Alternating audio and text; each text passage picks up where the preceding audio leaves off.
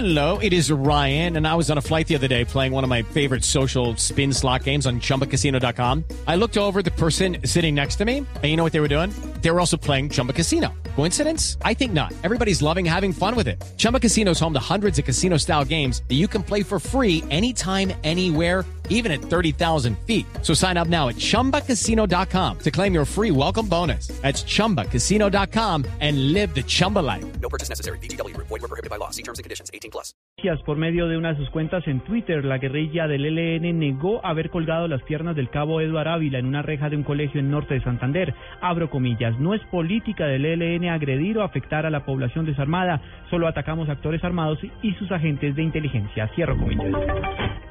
El gobierno nacional prorrogó por ocho meses más la intervención de la EPS Saludcop. La fecha límite del proceso sería el 11 de enero de 2016. Las deudas de la entidad ascienden a 600 mil millones de pesos. Mientras avanza la intervención, se busca garantizar la prestación de servicios de salud para los afiliados.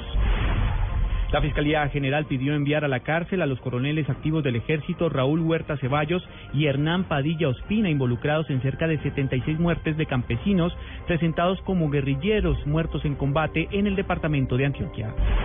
Según un informe de la Unidad de Víctimas, en Colombia se han registrado el desplazamiento forzado de 947.180 personas entre los años 2010 y 2014, lo que representa una reducción de 47%.